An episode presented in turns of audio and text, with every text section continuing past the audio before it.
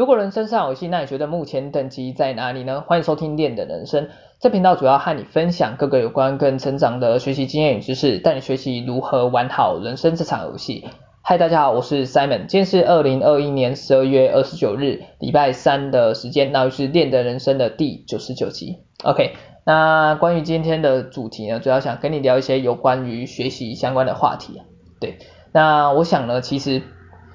从我们一开始一出生来到这个世界的时候啊，其实就已经开始在学习了，对。不过其实你可以发现到啊，其实这样蛮多人会认为学习这个部分啊，或者这件事啊，只限于在学校当中啊。其实殊不知啊，诶，我们从学校毕业之后啊，学习依然还存在。又或者是说这样呢，当我们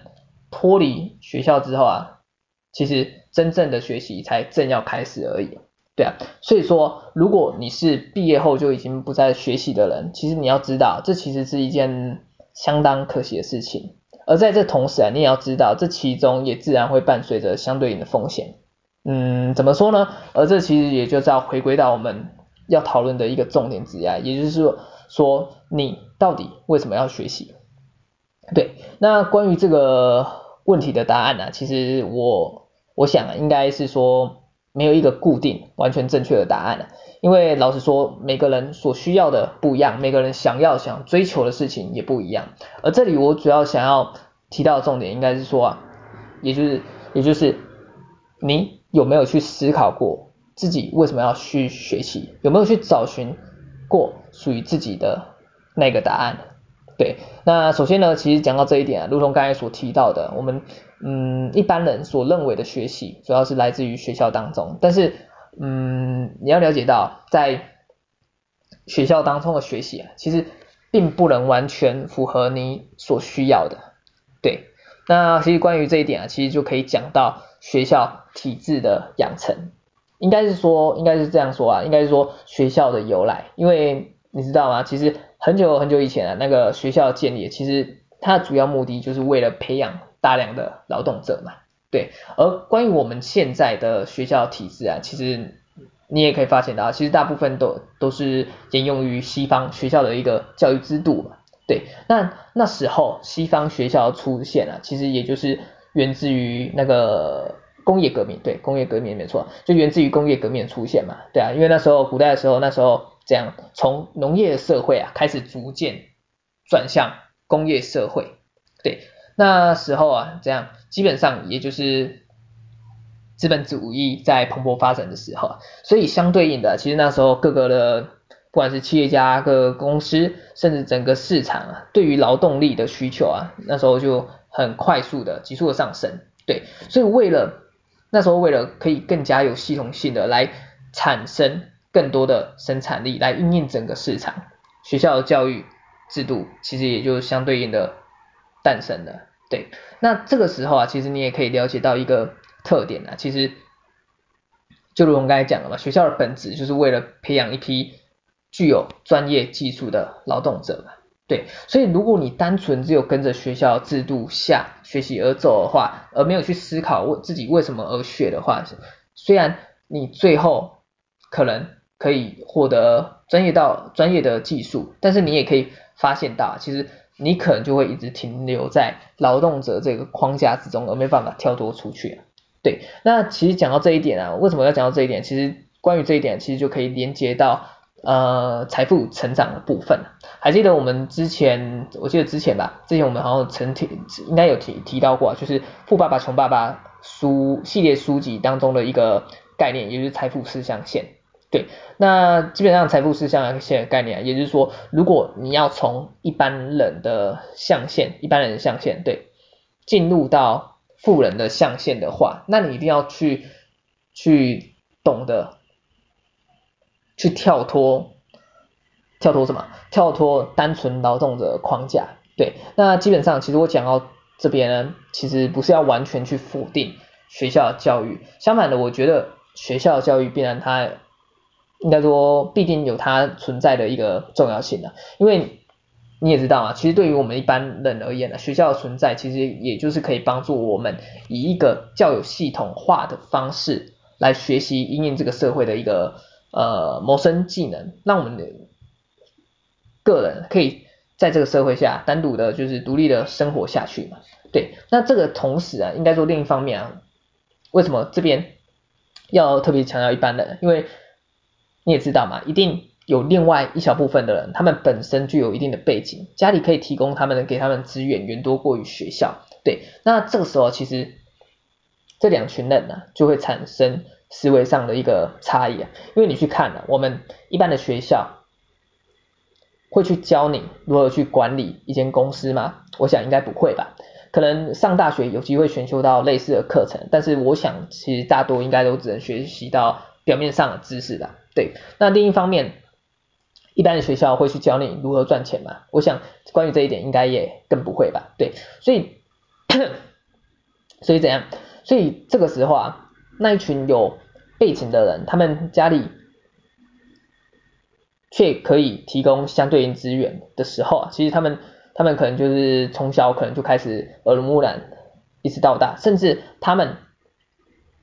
有本钱，有机会可以直接下市场去练习，对啊，所以这时候啊，他们自然而然也就比一般人来的更有 sense 了，对，OK，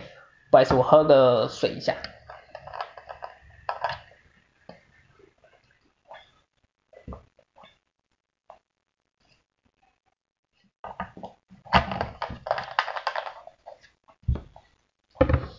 OK，那我们刚才讲到嘛，就是他们那群有背景的人，他们从小耳濡目染，所以自然比一般人来的更有 sense。那这个时候，那对于我们一般人的话呢，我们一般人到底要该怎么办？难道我们要直接放弃吗？我想当然不是吧，对啊，因为就如同我一直说提到的，我们每一个人来到这个世界上所拥有的资源本来就不相同嘛，这本来就是一件。不公平的是，我们起跑点是不一样，对。但是我们可以做的事情，就是我们可以去思考，去想办法，去去找寻到要如何去运用我们身边所有所拥有的资源，来创造我们自己的专属人生，去玩好人生这场游戏嘛，对。那在这其中啊，就是有一个方式可以帮助我们去善用手上的资源，又或者可以让这样讲哈，可以让我们获得更多的资源。对，那关于这个方式啊，其实也就是我们今天要探讨的这个主题嘛，也就是关于学习。对，那关于要如何学习，又或者是如何要如何去提高学习的效率。对，关于这一点啊，最后有三个想法想跟你做个简单的分享。对，那首先呢，第一个第一个想法想跟你分享的是，就是专注所需。对，那这个概念呢，其实也就是要去针对你的需求去做一个。学习的部分呢、对，而这个部分呢，其实也就是接触到接接续到接续到我们最初刚才所提到，就是你为什么要去思考究竟为何而学习的一个道理嘛，对，因为一旦你知道你自己是为了什么而学习的话，你去针对这些需求去做个学习，你自然而然在学习上你也会更加有效率化，对，而这其实也就是。呃，套用了八十二十法则的概念嘛，针对于关键点去做个学习，对，因为你去想一下，总不能你的你的目标是什么？你的目标可能是一名当个厨师吧，对，但是你却一直在学，哎，如何盖房子？我想这个你离你的目标厨师应该有非常大的距离吧，对，所以自然而然你也就更不可能达到你的目标了嘛，对，那我想这其实。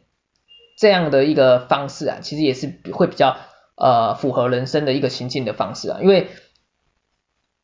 你想嘛，就是在我们人生当中啊，我们有许多目标，有许多事情想完成，对，那我们要完成这些事情啊，我们可能就是需要去学一些学习一些相关的技能与配备嘛，对啊，而这个这个这个怎样？这个其实就和我们在玩游戏一样道理嘛，一个游戏里面啊，这个角色它可能有许多的技能装备可以去做选择。但是没有一只角色啊，你可以发现到，其实没有一只角色，它可以同时拥有全部的技能与装备嘛，对，所以这个时候我们要做的事情是，就是什么？就是需要去挑选适合自己的，又或者是去针对我们所遇到的关卡或是要挑战的 BOSS 去做一个搭配，进而去建立一支更加强大的游戏角色，进而去度过每一次的关卡，去破破关嘛。对，然后借此来实现我们想要完成的事情。所以同样的概念啊，其实我想其实也可以应用在我们的人生之上吧，对啊，OK，所以第一个想跟你分享关于学习如何学习的一个想法，也就是专注你的需求，OK，那第二个想跟你分享的想法呢是找寻老师，找寻一位老师啊，对，而这个概念其实就是和我们在学校学习一样的道理啊，就因为你也知道嘛，其实透过你在学习上，其实透过一名老师的教导，有一名老师在旁边协助你去引导你去做学习的话，其实可以帮助你少走一些弯路，让你去加快学习的一个成长速度啊，但是。前提前提下有一个前提嘛，就是要这个老师要去符合你的需求嘛，所以这时候你可以发现到，有时候在学校当中，诶，你的需求可能学校老师并不能完全满足于你嘛，对，那这个时候啊，你可能就需要去找寻一些可以符合你需求的老师啊。不过不过怎样呢？其实你也知道嘛，其实大部分的人，很多的很多人很多人都这样，都是踏入社会之后才开始逐渐去找寻到。自己的需求嘛，才发现到自己的需求。所以如果你还在学的话，其实我是觉得也不要太过着急啊。对，但是我自己我自己我自己会怎样？我自己去想，就是如果我回到过去的话，我会让自己有有怎样有更多的机会啊，去把握更多的机会，去尝试更多不同领域，去涉猎各各种薪资。进而去思考、去摸索自己真正的需求，对，我觉得这一点是蛮重要的，对啊，就是趁着年轻的时候可以让自己、让自己，或者是在学校的时候让自己可有更多的机会去尝试不同的领域。我觉得这一点对于自己去掌握到自己真正的需求，去找寻到自己的真正的需求是一个蛮重要的一个点。OK，那讲到这边呢、讲到这边其实关于。想要找寻老师，其实透过阅读，我想其实也是一种方式啊。因为你知道吗？其实一本书的内容啊，就是包含了这名的作者的知识、想法与他的价值观嘛。对，所以透过读一本书啊，其实如果你可以从中获得到一句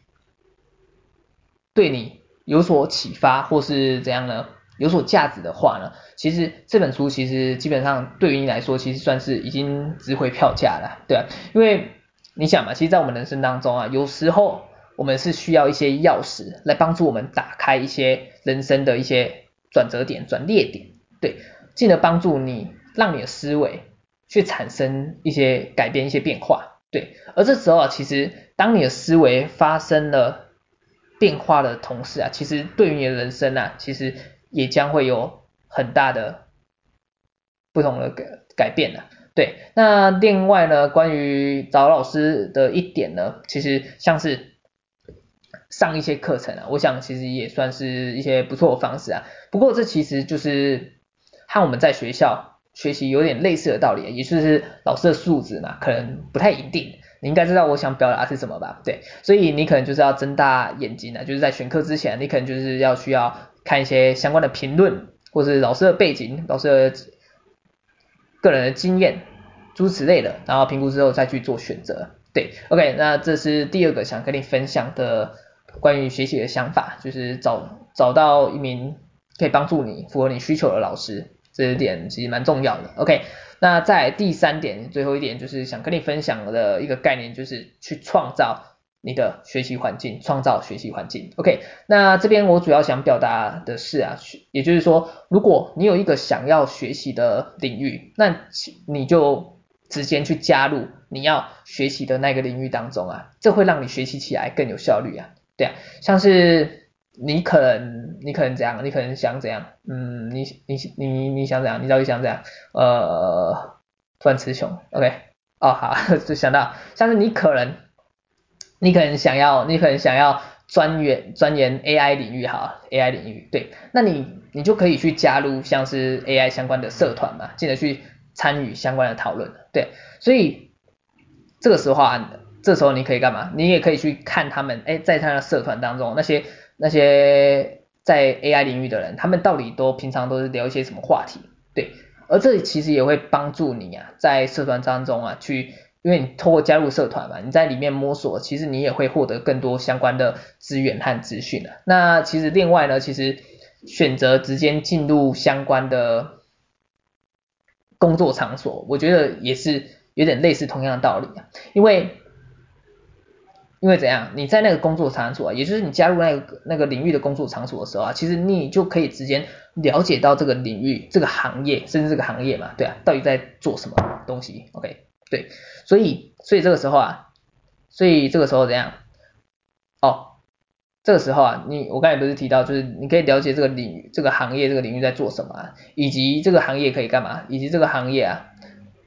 你在这个行业的时候啊，我应该说这个领域当中啊，我需要配备怎样的技能呢？对，对，对，这个这个时候啊，就是在你的工作时候啊，其实你就可以逐渐学习得到了，对啊。而这这个概念啊，这个这种方式啊，就是透过加入工作场所这个来创造学习环境的这种方式啊，其实也就是一个边学边做的概念，对，OK。